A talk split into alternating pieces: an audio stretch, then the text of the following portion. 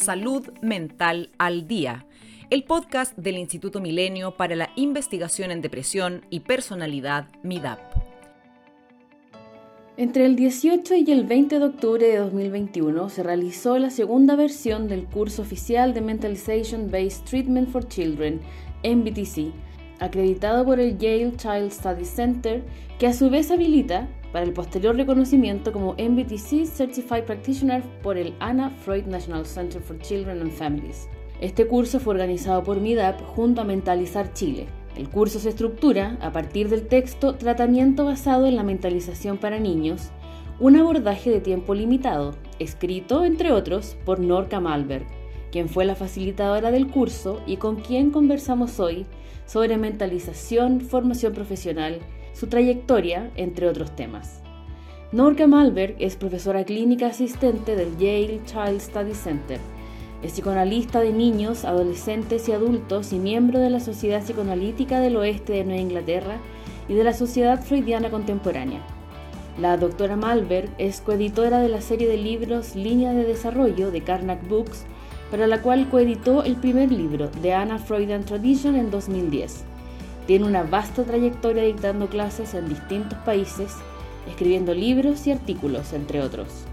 En esta oportunidad será entrevistada por Marcio Laverri, subdirectora de MIDAP. Marcia es psicóloga clínica, doctora en psicoterapia y académica de la Escuela de Psicología de la Universidad Católica de Chile.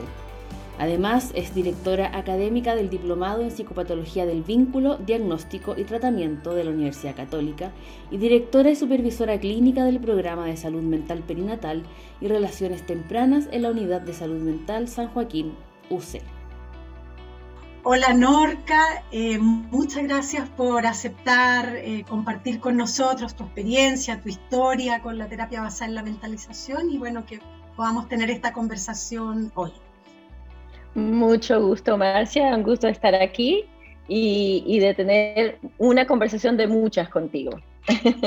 Sí, pues espero que vengan muchas más también. Bueno, primero quisiera partir por una pregunta amplia. Si nos pudieras contar qué es lo que caracteriza la psicoterapia basada en la mentalización. Bueno, si, si lo tuviera que decir en, ponte tú solamente un párrafo, eh, yo diría que es, es la aplicación clínica, o sea, la traducción de la teoría del apego, más un montón de otras teorías que se han ido integrando, ¿no? A través de la investigación, de la experiencia clínica, y es una forma de trabajar muy basada en la relación entre el terapeuta y eh, el niño, el adulto, el adolescente, ¿no? Eh, la persona con la que estamos trabajando, y nos enfocamos mucho en activar, o revisitar o, reintroducir el proceso evolutivo eh, a través del cual se va desarrollando esta capacidad sociocognitiva que es súper importante para ser eficaz, eficiente y sentirse bien uno en las relaciones interpersonales y ser efectivo en realidad en las relaciones interpersonales. Entonces, muy centrado en la, en la, en la, en la relación con el terapeuta. El terapeuta es muy activo. Sí, sí. Ya. Y, tratando así como de hilar más fino, porque bueno, muchos modelos han recogido los aportes de la teoría del apego y, de la relación, pensando en la alianza terapéutica, en el vínculo, cómo se construye con el terapeuta. ¿Qué sería lo que tú dirías es como lo que caracteriza la terapia basada en la mentalización y que la diferencia de otros modelos que también pudieran recoger los elementos que tú mencionas? Sí, yo diría que es la perspectiva evolutiva, como dije ahora, ¿no? Hace un ratito, un minuto, que es como ese, eh, como que modela y revisita, eh, visita de vuelta, ¿no? Otra vez, ese proceso evolutivo que pasamos todos los seres humanos en los primeros cinco años de vida, ¿no? A través de la cual la mentalización se desarrolla. Entonces, es muy evolutivo en, forma, en la forma en que trabaja. Y eso yo creo que es muy diferente a muchas otras formas de terapia. Mm, me, salta rápido con eso que dices, la mirada como de las especificaciones en los niños, porque un niño es como una casa en construcción, digamos. Exacto. Entonces, si bien uno revisita los primeros años o los años anteriores, aún es pequeño y no siempre tiene las mismas características de un adolescente o de un adulto. ¿Qué, variaciones hay ahí desde, desde, el MBTC en el que tú nos has entrenado mucho acá en Chile? bueno, lo que pasa es que, claro, eh, los ricos pueden hacer con los niños, ¿no? Porque los niños tienden a ser más flexibles, tienden a ser más abiertos a, tomar formas diferentes de relacionarnos, ¿no? Entonces, claro, eh, ahí el proceso evolutivo es mucho más claro, ¿no? Eh, es un poquito más difícil cuando trabajas con adolescentes y adultos, porque claro, hay más, más capas en la construcción, como dices así, la base, la base de la casa, ¿no? Entonces, en cierta forma, el trabajo con los niños también es mucho más corporal, ¿no? Se trabaja mucho más de forma mucho más directa con el movimiento, con la sensorialidad, con la corporealidad del niño, que realmente nos ayuda mucho más a, establecer lo que nosotros llamamos atención conjunta, ¿no? Que es como la primera cosa que aprendemos como seres humanos, ¿no? Cómo, cómo yo eh, busco la atención del que me cuida para que me ayude a regularme, para, que me, ayude a sentirme seguro para explorar.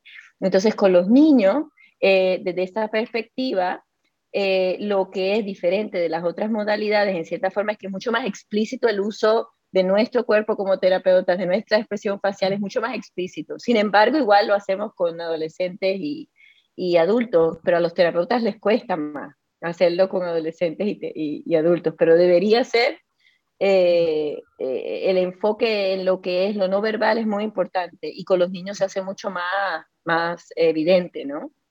Claro, claro, esto pensaba muchas veces un, un, adolescente, por ejemplo, que ya debería ser una casa más o menos armada, digamos, con todas sus partes, pero a veces uno puede ver que hay ciertos aspectos que no pudieron desarrollarse como correspondía cronológicamente a su edad.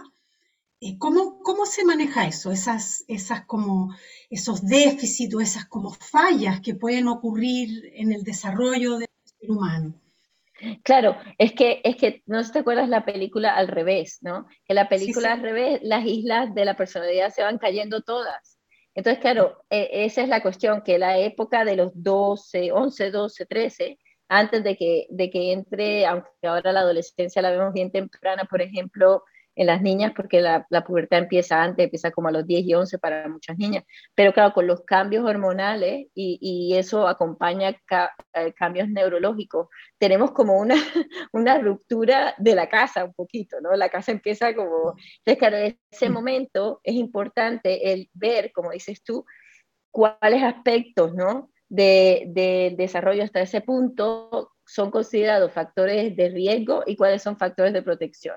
Entonces nos enfocamos en las áreas, como dices tú, de, por ejemplo, si un chico o un adolescente es muy rígido ¿no? en su forma de, de, de, relacionarse y de pensar con otra persona, nos enfocamos en eso, porque la rigidez, claro, no permite aprendizaje social.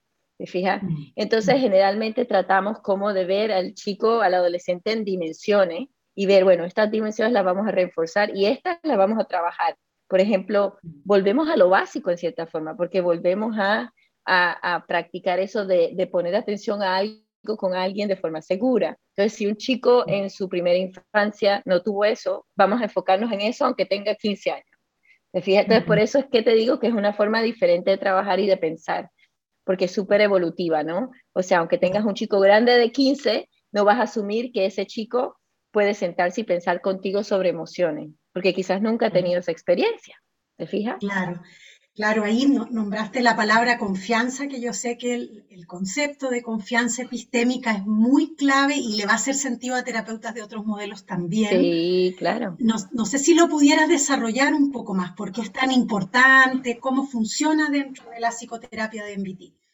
Claro, porque lo que nosotros siempre, siempre priorizamos es la cuestión de la regulación emocional. Si no hay buena regulación emocional, ¿verdad? No se puede, eh, la capacidad de mentalizar se inhibe, ¿no? Se bloquea.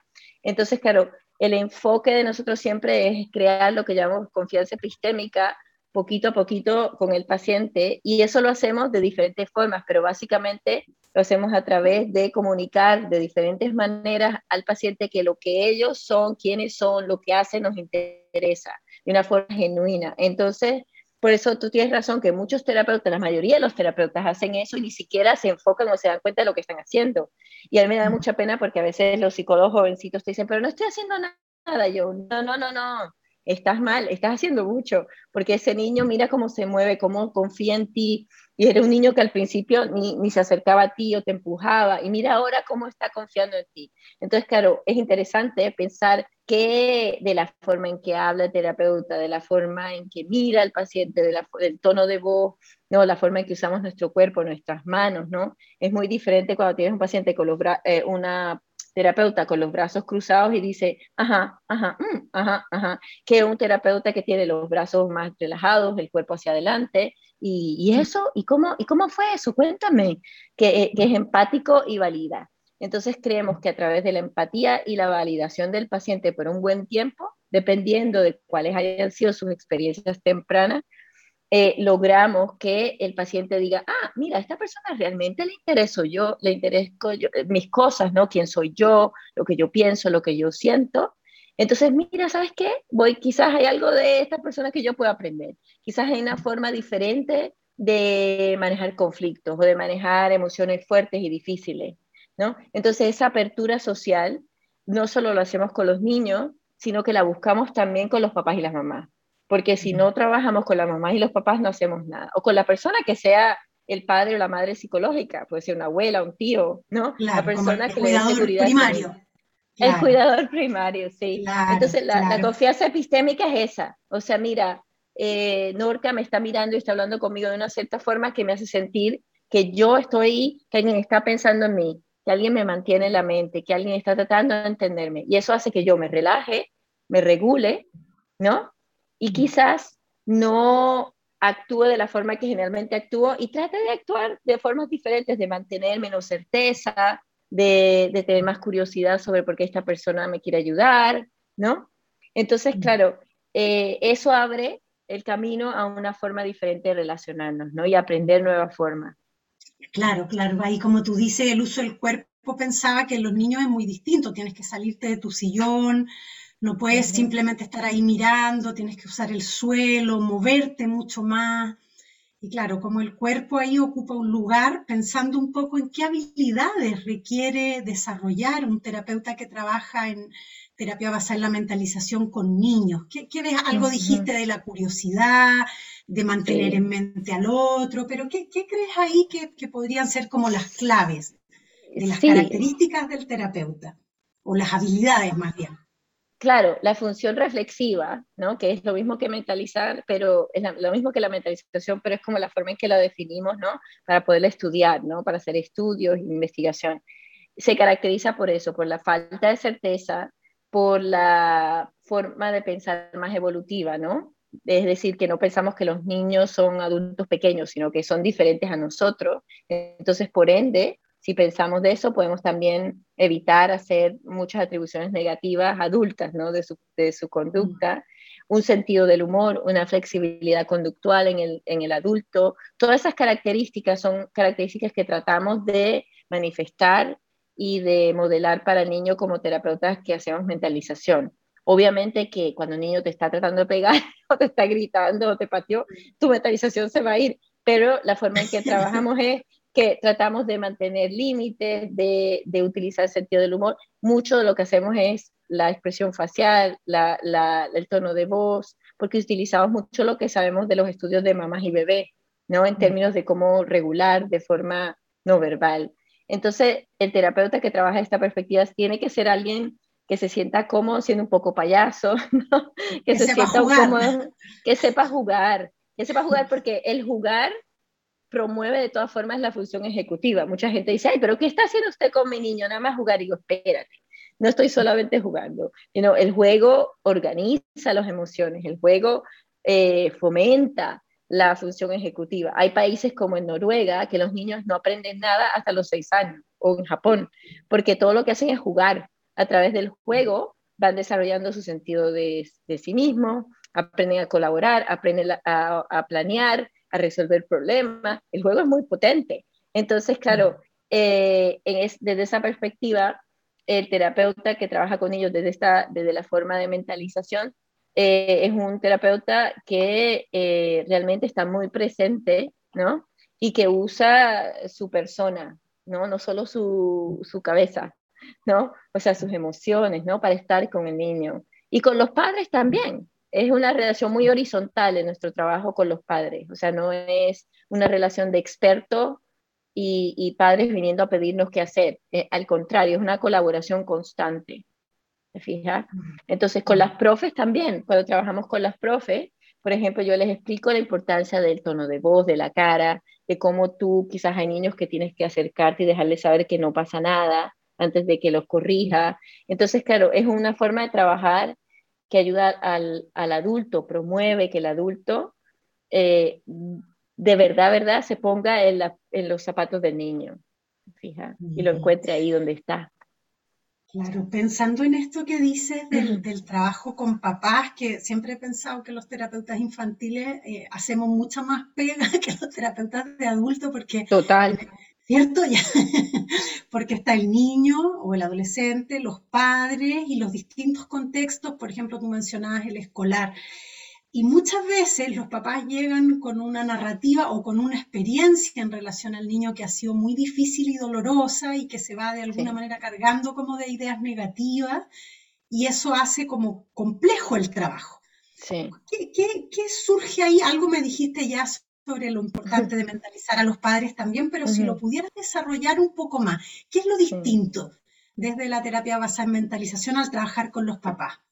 Bueno, que igual que, tratamos de mantener nuestra postura mentalizadora con los niños, igual la tratamos de mantener con los papás. Y lo que tú dijiste, de que nosotros pensamos que primero tenemos que ayudar a los papás a, sentirse mentalizados por nosotros, a mentalizarse ellos mismos, ¿no?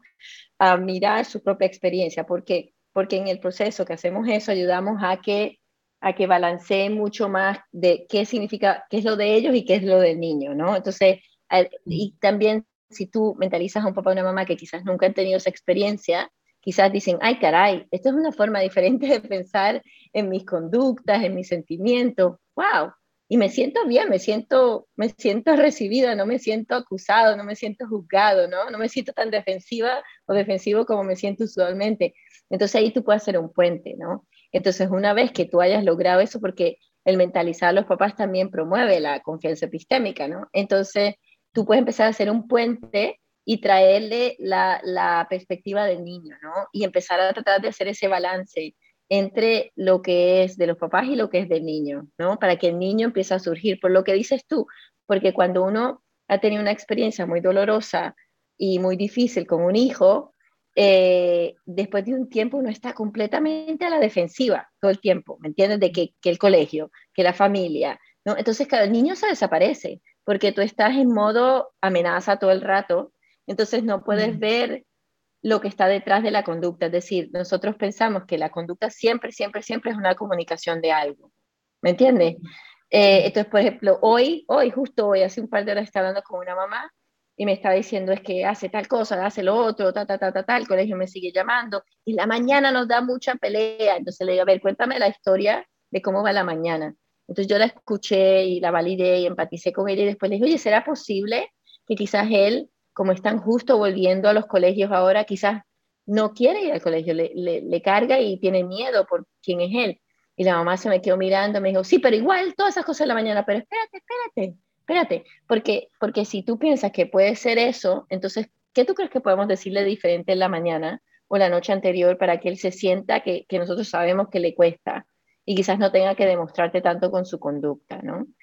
Y más que menos, cuando un papá o una mamá se abren a escuchar eso, más que menos, eh, generalmente hay un cambio, hay un cambio en la postura del papá o la mamá, están más relajados, más mentaliza más lo que está pasando, se mantienen más regulados, entonces el niño no ve peligro, ¿no? De castigo o, de grito, y generalmente no funciona la primera y la segunda vez, pero después de un par de semanas con esa postura, el niño se tranquiliza. Todo es regulación, ¿te fijas? Todo es regulación. Pero primero tienes que escuchar a la mamá, entenderla, acompañarla, ¿no? Para que sepa que no la estás castigando ni juzgando, ¿no? Claro, bueno, ahí hay, dices una cosa que a mí me hace mucho sentido, me parece muy linda, que es esto de validar, como no solo tomar, que a veces a los terapeutas jóvenes de niños les pasa que eh, eh, enganchan, se coluden un poco con los niños y miran muy críticamente a los padres. Y entonces esto que tú dices de, partir desde la validación me parece que es algo como, como bien clave en este modelo. Como, sí. Y, me salta ahí, Norca, como a, otra, a otra inquietud, digamos. En Chile, así como muchos países del mundo, tenemos una carga traumática enorme. Entonces, cuando nos ponemos a hacer entrevistas en profundidad con los papás, muchas veces encontramos que sus papás llegaron adultos, pero también son niños heridos, con casas a medio construir, con espacios que, no, no, se terminaron, que quedaron inconclusos. ¿Cómo se aborda desde, desde los modelos MBT esto, el trauma y la transgeneracionalidad? Bueno, aquí es que está la ventaja de, de, de, esta forma de trabajar, porque esta forma de trabajar, eh, Anthony Bateman y Peter Fonagy empezaron a crearla pensando exactamente en esos adultos, ¿no? Porque el modo, acuérdate que viene del, del mundo psicoanalítico, Anthony y, y, Peter son psicoanalistas, ¿no? Entonces, claro, ellos se daban cuenta que estos pacientes, en el caso de Anthony, antisociales y, más limítrofes en caso de Peter, eh, no podían utilizar nuestra técnica más clásica psicoanalítica, ¿no? Mm. ¿Por qué? Porque se asumía que habían tenido experiencias no traumáticas en su desarrollo y que había una confianza básica, una capacidad de pensar con el otro.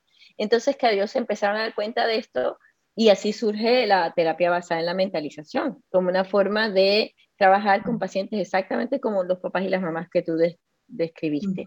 Entonces, la idea es que, claro, nuestra forma de trabajar con papás y mamás utiliza mucho el modelo adulto, ¿me entiendes? Mucho de las técnicas del modelo adulto para ayudar a esos papás a mentalizar su experiencia, a regular sus emociones y para lo que dice mi colega Elliot Juris, para poder desarrollar la capacidad de mentalizar mientras estás teniendo emociones muy fuertes, la afectividad mentalizada, ¿no?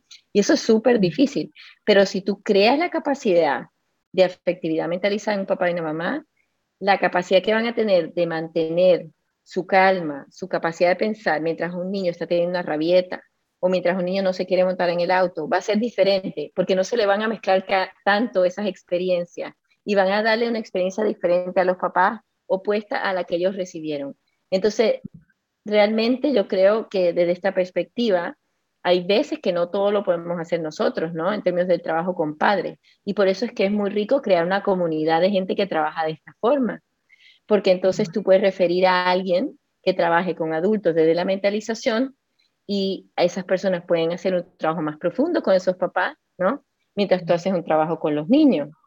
Ahora, yo creo que los principios de la mentalización con adultos también aplican ¿no? en nuestro trabajo con padres. Entonces, la idea es ayudar a esos papás a crear una narrativa más coherente de esa experiencia traumática, acompañarlos en esa experiencia traumática y pensar cómo esa experiencia traumática impacta su capacidad de parentalidad. Fija. Claro. Sí, como dijiste tú, los, los, los terapeutas de niños trabajamos más. Mm, sí, Sí, pues claro, ahí pensaba que también, al menos algo que me ha tocado a mí ver, que muchas veces hay papás que tienen historias duras, pero por sí mismos no han podido consultar.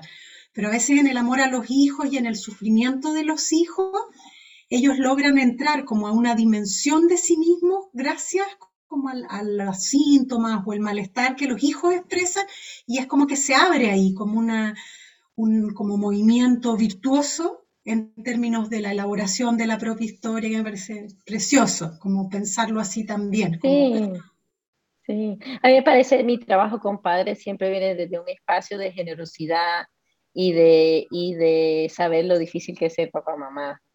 Mm. Eh, no pasa un día que yo no le diga a alguna mamá, déjate de tonterías, si lo has hecho muy bien, deja de ser tan dura contigo mismo a un papá, lo digo con todo el amor y, y, lo reciben de esa forma. Digo, pues sí, hiciste mucho, has hecho mucho más de lo que piensas, ¿no? Y yo le veo la cara a la gente, ¿no? Y, y realmente si logro esa conexión con, una, con un padre, me hace feliz, porque siento que entonces van a esa, esas voces negativas que todos tenemos, tan, tan como no lo estás haciendo bien, eso, empiezan como a suavizarse un poco. A veces eso es todo lo que podemos hacer, ¿ah? Eso es todo lo que podemos hacer. Mm. Mm. Oye, Norca, algo que comentaste hace un rato acerca como de cómo es que los modelos basados en la mentalización han recogido la experiencia, un poco de todo lo que sabemos de las interacciones tempranas entre mamás y bebé. A ver si nos, pueden, nos puedes contar un poco de tu historia. ¿Cómo es que llegas a los modelos de, mentalización? ¿A cómo van desarrollando el MBTC en particular? ¿Y cómo se junta? ¿Y cómo converge toda esta trayectoria en esto? Bueno, yo hice mi entrenamiento psicoanalítico infantil en el Ana Freud. ¿No? entonces, mientras estaba haciendo eso y estaba siendo supervisada por señor, las, estudiantes de la segunda y la tercera clase de Ana Freud de 80 años, eh, al, mismo, al mismo tiempo se estaban forjando las ideas de mentalización. Entonces, habían dos campos, el psicoanálisis clásico infantil y, y los que hacían mentalización. Pero yo ya venía del mundo del apego, porque yo había estudiado una, una maestría en la Universidad de Harvard sobre psicopatología del desarrollo, teoría del apego, todo eso. Entonces, claro, siempre tenía mucho interés en eso. Entonces, de pronto me vi y así iba, había decidido hacer mi doctorado con Peter Fonagy y me vi entre los dos campos, ¿no? Entré entrenando como psicoanalista infantil mucho más clásica y también empezando a trabajar con la gente del apego de la Ana Freud, con Howard Steele, Miriam Steele y después con, con Mary J. con Peter Fonagy. Pero para mí no era tan difícil como para el resto de la gente, yo creo. ¿Por qué? Porque yo eh, veía la cuestión del apego y del trauma y entendía que era muy dentro de la tradición de Ana Freud, porque Ana Freud siempre enfatizaba la importancia de hacer terapia evolutiva antes de hacer psicoanálisis, es decir, de ayudar a los niños en términos de sus capacidades yoicas. Entonces, por, por, alguna razón, a mí no me complicaba tanto, quizás porque yo siempre he trabajado en, sistemas educacionales y hospitalarios, entonces me hacía mucha ilusión el pensar que podíamos integrar todas estas cosas. Entonces, cuando estuve allí, hice mi doctorado en, en, un, en un, ámbito hospitalario dirigido y supervisado por Peter Fonagy, y después hice grupos de mentalización con adolescentes de alto riesgo, entonces empecé a ver las aplicaciones que había, ¿no? Eh, y en esa época mis niños eran pequeños, entonces mayormente trabajaba con los adolescentes ya mis niños empezaron a crecer y me empezó a interesar mucho la aplicación con niños y ya yo estaba ya en Estados Unidos. Entonces empecé con algunos colegas en, la Universidad de Yale a hacer más trabajo de esta perspectiva. Y en eso, eh, cuatro colegas míos en otras partes del mundo, en Holanda, en Suecia, en el Anna Freud Center en Londres y en, en Canadá, que siempre colaborábamos y eso empezamos a reunirnos una vez al año. Y como por cinco años nos reunimos una vez al año compartiendo nuestras experiencias, viendo cómo aplicábamos estas técnicas. Y bueno, de pronto se nos decidió escribir y, formalizar el modelo. Y, en el 2017 sacamos el libro. Eh, y nos sorprendió la acogida del libro, no solamente por parte de psicólogos, pero también trabajadores sociales clínicos, educadores, porque nosotros lo quisimos hacer a través de casos, lo quisimos hacer para la gente que está haciendo el trabajo, porque muchos de los libros de mentalización son muy técnicos y tienden a ser muy complicados en su lenguaje. Entonces, nosotros queríamos hacer el libro como hacemos nuestro trabajo, fácil de entender, clarito, estructurado, y así surgió eh, el, el modelo de niños, ¿no? Eh, influenciado por el trabajo de Anna Freud y también influenciado por el trabajo de, la Escuela de Mentalización holandesa, que habían empezado ya a desarrollar ideas. Así que aquí estamos, eh, unos tres o cuatro años después. sí. bonita la historia y cómo todo va haciendo sinergia y juntándose. Y, claro volviendo como a, los entrenamientos, pensando más en cómo este modelo se difunde y cómo nos llega a América Latina, que, siempre los países de habla hispana no hablamos la lengua de la ciencia y por lo tanto muchas veces eso hace que el acceso a este tipo de entrenamiento sea muy de. Y pocas personas, en, específicamente, por ejemplo, de la atención primaria en salud, del sector público, ¿Cómo ha sido tu experiencia ahí de entrenar profesionales hispanos y latinoamericanos? Porque yo creo que hay una diferencia también entre sí. latino y... Sí, claro. Para mí es una prioridad en realidad. Para mí es una prioridad eh, de, que empecé primero con el trabajo con Panamá hace muchos años atrás, hace como cinco años atrás empecé con Panamá. Em, y bueno, yo crecí en Costa Rica, pero como tú sabes, yo viví un año en Chile hace 25 años y, y de ese año saqué un bebé tengo un hijo chileno, entonces le tengo mucho cariño a Chile en realidad. Eh, y, em, y, claro, a mí me ha entusiasmado mucho trabajar con Chile porque hay una, porque hay una, una dedicación, siempre había una dedicación a, a, a, la investigación desde, desde, hace 25 años, yo me acuerdo, en la católica ya había una dedicación a, la, al estudio del apego, ¿no? Entonces siempre he pensado, ¿no? Que es como un, un suelo muy fértil, ¿no? En términos de las ideas. Entonces ahora tenemos ya Uruguay, Chile, Panamá, México, ¿no? Y seguimos añadiendo países. Eh, y a mí me, me, ha gustado mucho trabajar porque yo siento que los, yo soy obviamente no muy objetiva, pero siento que los psicólogos latinoamericanos están muy bien formados. Entonces es un gusto trabajar con ellos y, y formarlos, ¿no? Porque como que rápidamente eh, son como esponjas, traen también eh, ideas de otros tipos de trabajo como TeraPlay, como, bueno, el trabajo que haces tú con tu equipo, el uso del video. Entonces, claro, enriquece el proceso de supervisión y también motiva a crear comunidad, ¿me entiendes? Porque, porque está ahí ya la base. Eh, que es mucho más difícil hacer eso en Estados Unidos, por ejemplo, porque en Estados Unidos el entrenamiento básico de psicología nada que ver, ¿no? Y, los y los que salen con doctorado clínico no salen especializados tampoco, saben un poquito de todo. Entonces, claro, el, psicólogo latinoamericano tiene una base mucho más fuerte de la cual uno puede trabajar. ¿Te fijas? Entonces a mí realmente eh, mis colegas norteamericanos están un poco molestos conmigo porque últimamente todos mis esfuerzos están en Latinoamérica, pero realmente lo disfruto y, y, espero que en unos tres o cuatro años realmente en cada una de las comunidades latinoamericanas que estamos sembrando la semillita, surjan supervisores, surjan eh, entrenadores, surja una comunidad, ¿me entiendes? De estas ideas y que podamos hacer también investigación, más investigación. Necesitamos mucho más investigación. Todavía estamos un poco en pañales en ese, hay nada más tres o cuatro estudios en diferentes partes, pero necesitamos más investigación. Entonces yo creo que, que estamos solamente empezando ahora.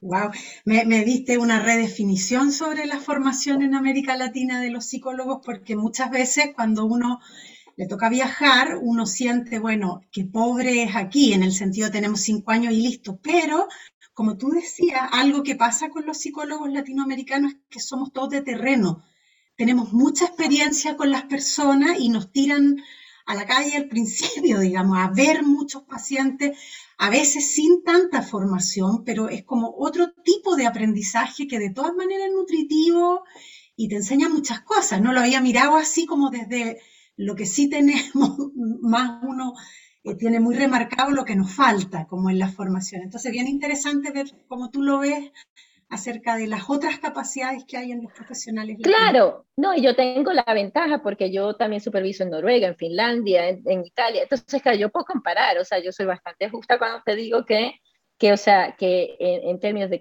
en Japón estoy trabajando, entonces todos estos lugares puedo comparar, ¿me entiendes? Y la verdad es que salimos muy bien parados. Y eso es importante decirlo porque a veces es bueno ser humilde y, y generoso, y yo trato siempre de trabajar de esa forma, y tú lo sabes con mis colegas y todo, pero igual es importante valorarnos a nosotros mismos, ¿no? Y valorar la fortaleza de la formación y de la experiencia.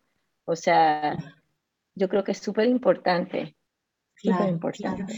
Y, bueno, ahí ya un poquito te, adelantas con la pregunta que tenías sobre cómo ha sido tu experiencia como con la formación. si puedes quizás agregar lo que tú quieras ahí sobre ese tema, pero también pensando en lo público, ¿tú crees que, que esta modalidad de trabajo es escalable? Yo tengo siempre el bichito, Chile es un país con, tú ya sabes, muchas necesidades, mucha desigualdad, muchos desafíos pendientes en salud mental y, y, siempre uno tiene un poquito el corazón puesto ahí. ¿Crees que esto podría ayudar a responder a esas necesidades? ¿Cómo lo podríamos hacer?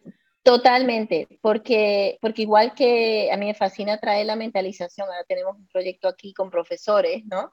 Eh, y eso ha sido un trabajo mío en los últimos, no sé, 10 años, una cosa así, o sea, de cómo, y no lo he avanzado suficiente porque también tenía que ser mamá y ganarme la vida, pero, pero eh, aquí en, aquí en, em, en, España también, o sea, igual que en Chile, o sea, el servicio de salud mental público está muy cargado.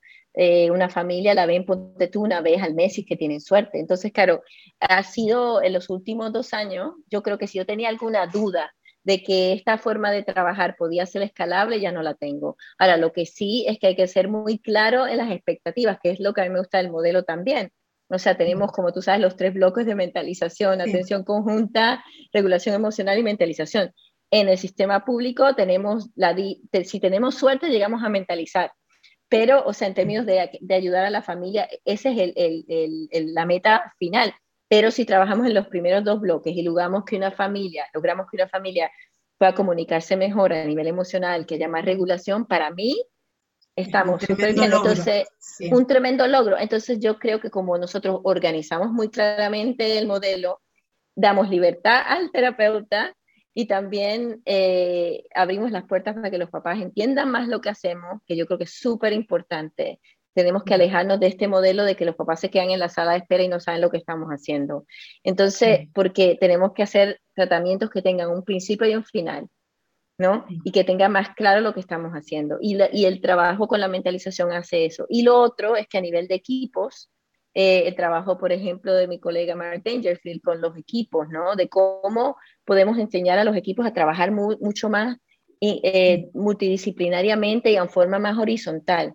Hace 25 años cuando yo en Chile eso no era una práctica, pero ahora lo es mucho más, porque yo creo que todos nos hemos dado cuenta de la importancia del trabajo multidisciplinario. Entonces, la mentalización puede utilizarse como una forma de, de técnica, pero también como una forma de ser y de funcionar como equipo. Y yo he tenido buena experiencia en eso. Eh, tenemos ahora un equipo funcionando en Noruega y otro en Irlanda eh, y son salud pública. Y realmente eh, los resultados son buenos. Claro, toma una, el creer en la forma de trabajar, ¿no? Y, y cambiar mucho la, la, forma en que trabajamos también. ¿eh? Sí, sí, sí.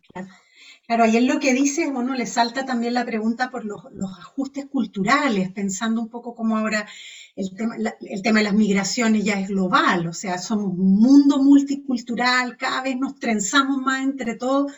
¿Cómo, ¿Cómo ves ahí de distinto el trabajo, por ejemplo, con papás y las características culturales propias de los latinos?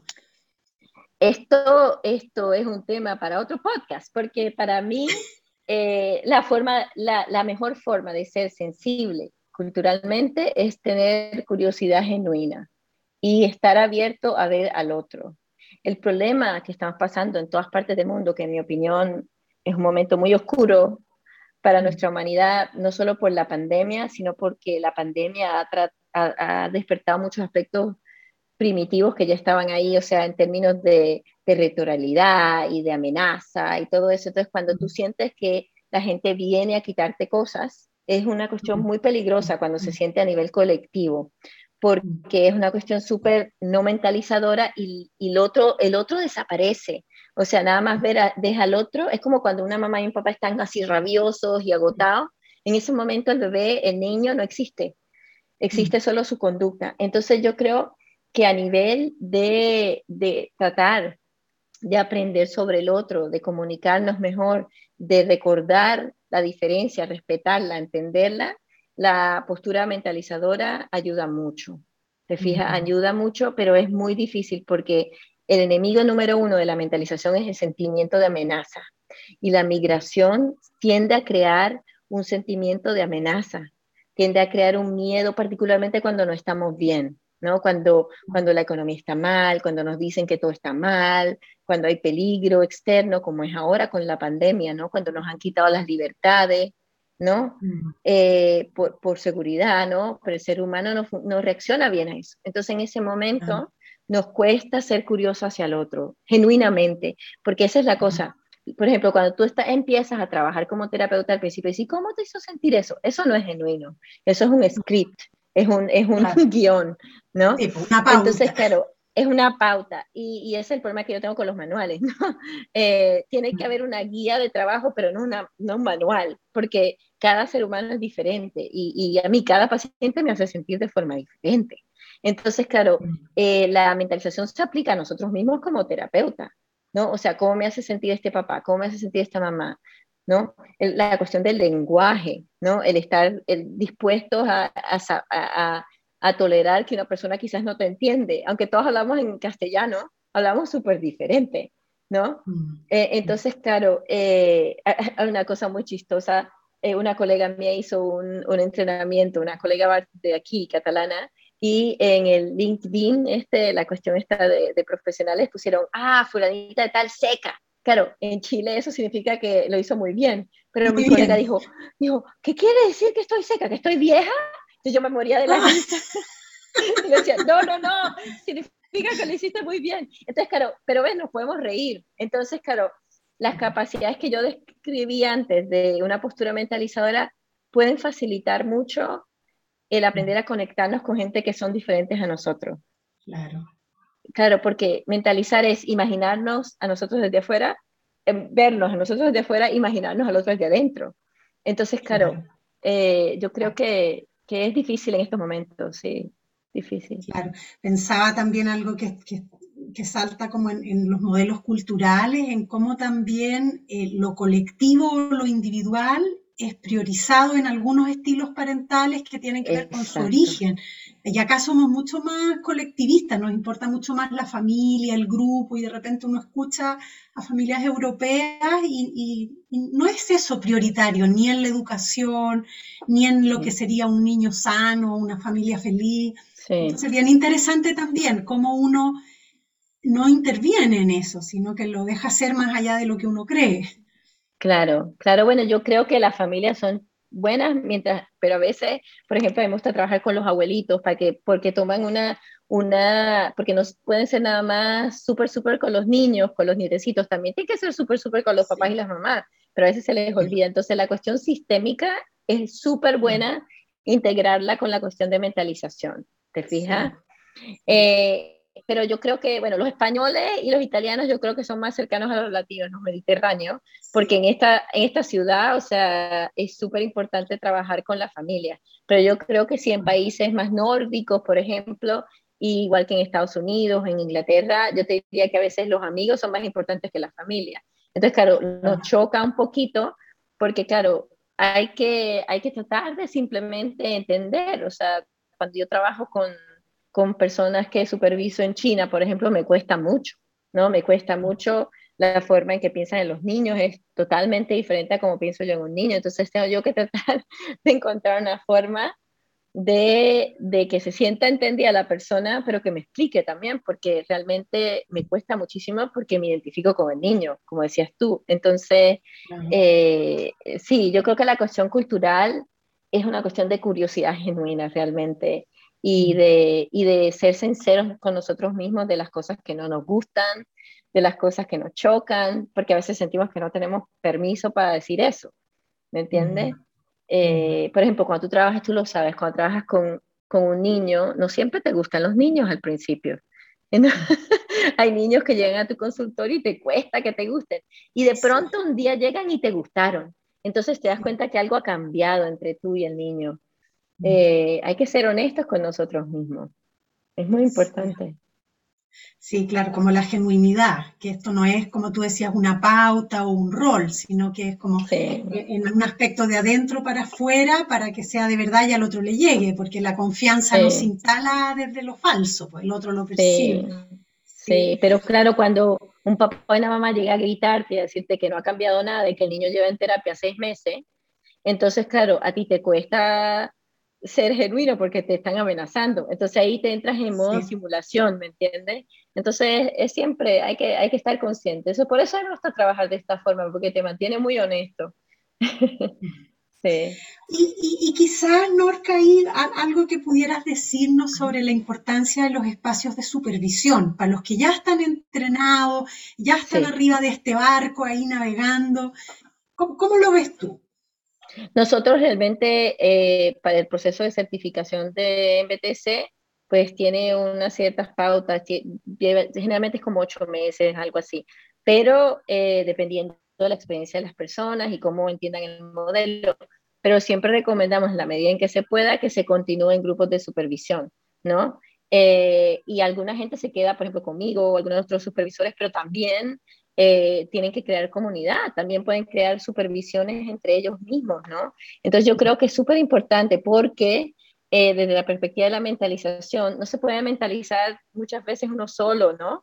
Eh, cuando estás como, te, como por ejemplo el ejemplo que di de que a alguna gente quizás le choque que yo diga que a mí no me gustan todos los niños con los que trabajo, pero en realidad yo no lo tomo, lo tomo, trato de entender de por qué. Y claro, si tengo colegas con quien pensarlo, es súper útil. Y además nosotros trabajamos con video, entonces los videos muchas veces nos enseñan muchísimo. A los terapeutas no les gusta, pero nos enseñan muchísimo. O sea, yo nunca he tenido un terapeuta joven que me diga, no he aprendido a través de usar el video. Entonces yo creo mm. que la supervisión es vital, es realmente vital. Yo, yo nunca he trabajado sin supervisión, siempre he tenido mi grupo de supervisión al que yo acudo, siempre. Mm. Mm. Sí, bueno, acá lo hemos usado harto también en investigación, en intervenciones como acotadas, pensando en lo público, que es como lo que me... Y a muchos acá nos quema el coco cómo llegar al, al espacio público y tiene algo bonito también las supervisiones, que a veces nosotros vamos incluyendo gente con distintos niveles de expertise, entonces hay gente que asiste a la supervisión más calladita, pero aprende un kilo de los otros. Mucho. Y va avanzando y, utilizamos como el modelo de supervisión reflexiva, entonces la idea es que todos opinen, todos digan lo que ven, lo que piensan, desde su saber, desde su experiencia, y eso es muy bonito, resulta muy, muy lindo es la parte que después de ver niños es la parte que a mí más me gusta. Sí, bueno, ha sido muy bonita. Perdón, la experiencia nuestra contigo ha sido muy linda en esto de, de mostrarnos y vernos en los videos con los niños, ha sido súper enriquecedora, así como definitivamente algo para, para seguir haciendo. Bueno, ha sido muy interesante conversar contigo, Norca, y escucharte, así que te agradezco nuevamente el tiempo, tus conocimientos, tu experiencia, ha sido muy enriquecedor. Gracias, Marcia. Es bueno que hablamos el mismo idioma. Eso, eso. en, más de una forma, en más de una forma. Bueno, gracias pues. a ustedes por la oportunidad y nos vemos pronto en Chile. Ya, un abrazo grande. Chao. El Instituto Milenio para la Investigación en Depresión y Personalidad, MIDAP, es financiado por la iniciativa científica Milenio de la Agencia Nacional de Investigación y Desarrollo, ANID. Para más información, ingresa a www.midap.org.